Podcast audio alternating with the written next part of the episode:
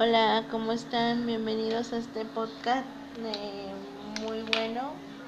Y pues les quiero decir que, que pues en estos tiempos de confinamiento pues hay muchas maneras en que tú puedes expresar tu molestia. Comprendo que muchas veces están cansados, se nos crea un cansancio, se nos crea una, una paranoia, una paranoia por la ansiedad, por estar encerrados, mucha gente está aburrida, mucha gente está está buscando a ver qué hace para no aburrirse.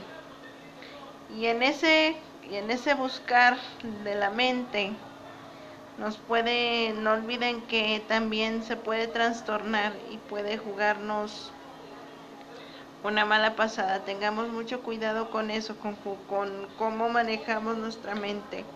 Enfoquemos nuestra mente en cosas positivas, en cosas reales, en cosas trascendentes y pongamos en práctica todo lo que decimos, todo lo que pensamos.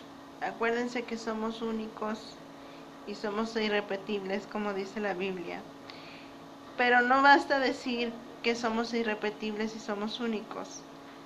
Basta decir que somos hijos de Dios, que somos buenas personas y pues hay que tratar, no nomás hay que decir que eres buena persona, sino demuestra que eres buena persona con tus semejantes. Y con todo esto, con todo lo que está pasando en, eh, hoy en día, con el confinamiento, que muchas personas ya están cansadas, yo lo entiendo. A todos nos está, a todos este confinamiento nos está enseñando algo. A ver, ¿qué sí puedes hacer ante esta situación? ¿Qué sí puedo hacer ante una situación como el coronavirus? ¿Qué sí puedo hacer ante una situación como una discapacidad? ¿Qué sí puedo hacer ante una enfermedad? Cómo sí debo de actuar. Debes de pensar y debemos de pensar en el cómo sí. Cómo sí actuar, cómo sí hablar, cómo encontrarle el justo medio a las cosas. Porque de esa manera vamos a encontrar la paz que necesitamos, pero la paz verdadera. La paz que da Cristo, no que da el mundo. La paz os dejo, mi paz os doy. Pero no como te la da el mundo porque el mundo te vende una paz barata en la que no la que por no tener problemas no arreglan las cosas si tienes un problema. Pero por ejemplo si no te toman las cosas personales de las otras personas de por ejemplo si hacen un mal comentario o si están enojados con por algo con otra persona y tú te lo tomas personal porque te contesta feo a veces la persona, entonces no tienes por qué sentirte mal, tú tienes la decisión de ponerte a pensar que a lo mejor está cansada o a lo mejor se peleó con otras personas. Y pues todo eso hay que pensar, todo eso hay que pensar porque es muy difícil en estos tiempos de confinamiento este y todo eso tenemos que pensarlo porque porque es parte del, juego llamado vida y pues hay que pensar en lo que en lo positivo. Como dice César Los, como dice César Lozano cambia tus pensamientos y cambiará tu interior no esperes una buena cosecha después de una siembra mal hecha. Entonces, si tú siembras amor, cosecharás amor. Entonces, cuando todo está, todo esté perdido, piensa en lo que tú puedes hacer. En qué cosa sí puedes hacer, en qué cosa sí puedes cambiar. La realidad no la podemos cambiar, por ejemplo si tienes una discapacidad o si naciste con ellos, si tuviste un accidente, en mi caso que yo nací con ella, pues es un proceso de adaptación, todo. todo es un proceso de adaptación, una discapacidad. Al inicio, pues mis papás no sabían, pues se preguntaron por qué, se preguntaron, vivieron su duelo. Pero al momento ellos decidieron tener mucha fortaleza y creer en Dios para sacarme adelante. Más adelante enseñarme a salir adelante, a que todo me iba a costar trabajo, un poquito, a que todo me iba a costar más trabajo que al resto de las personas.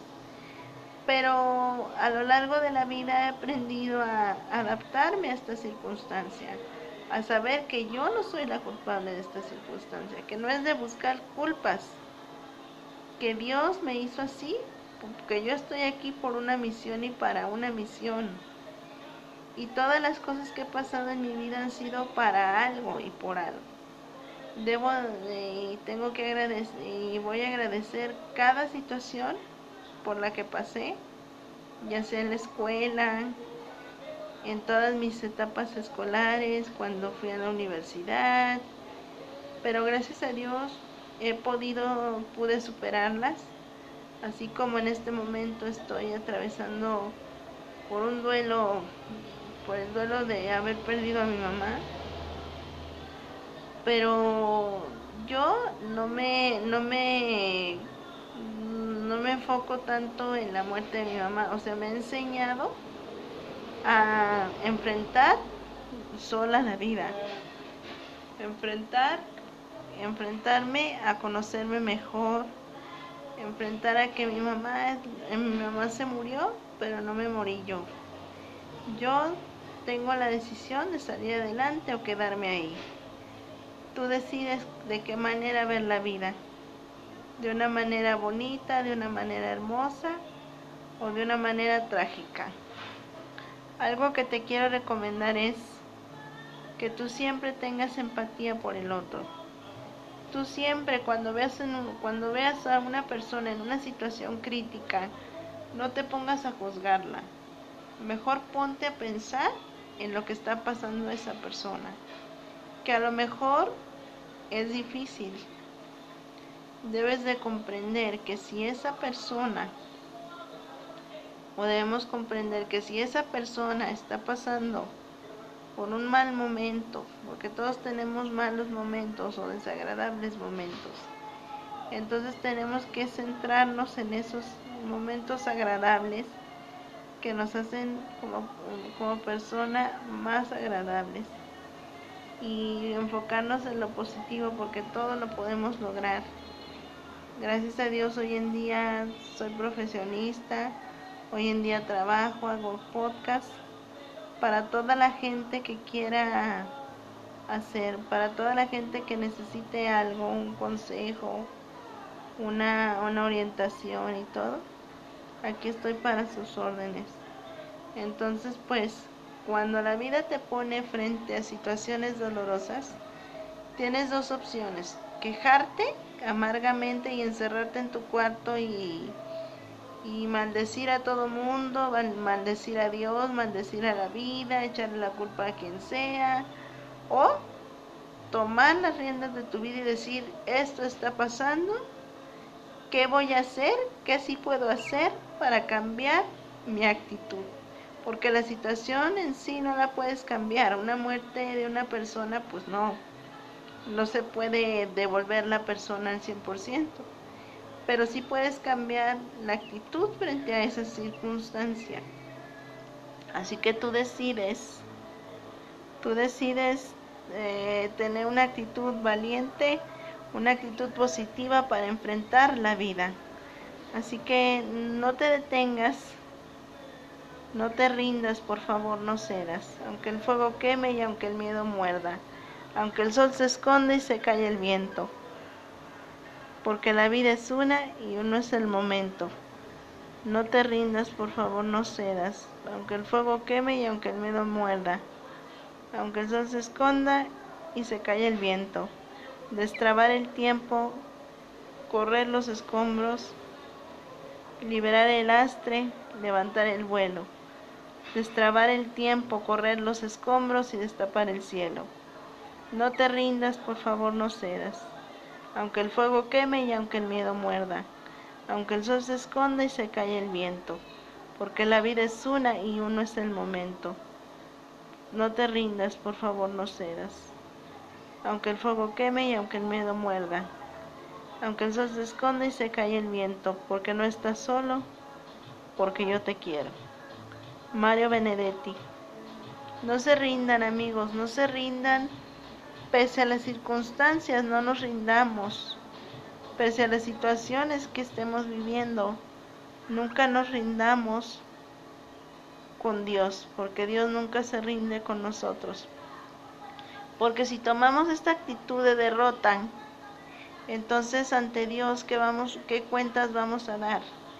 Tomemos una actitud resiliente. Yo sé que ante este coronavirus, que ante las circunstancias personales que vivamos o que hemos vivido, hemos tenido momentos que queremos flaquear, que queremos decir ya basta, que queremos decir ya no quiero.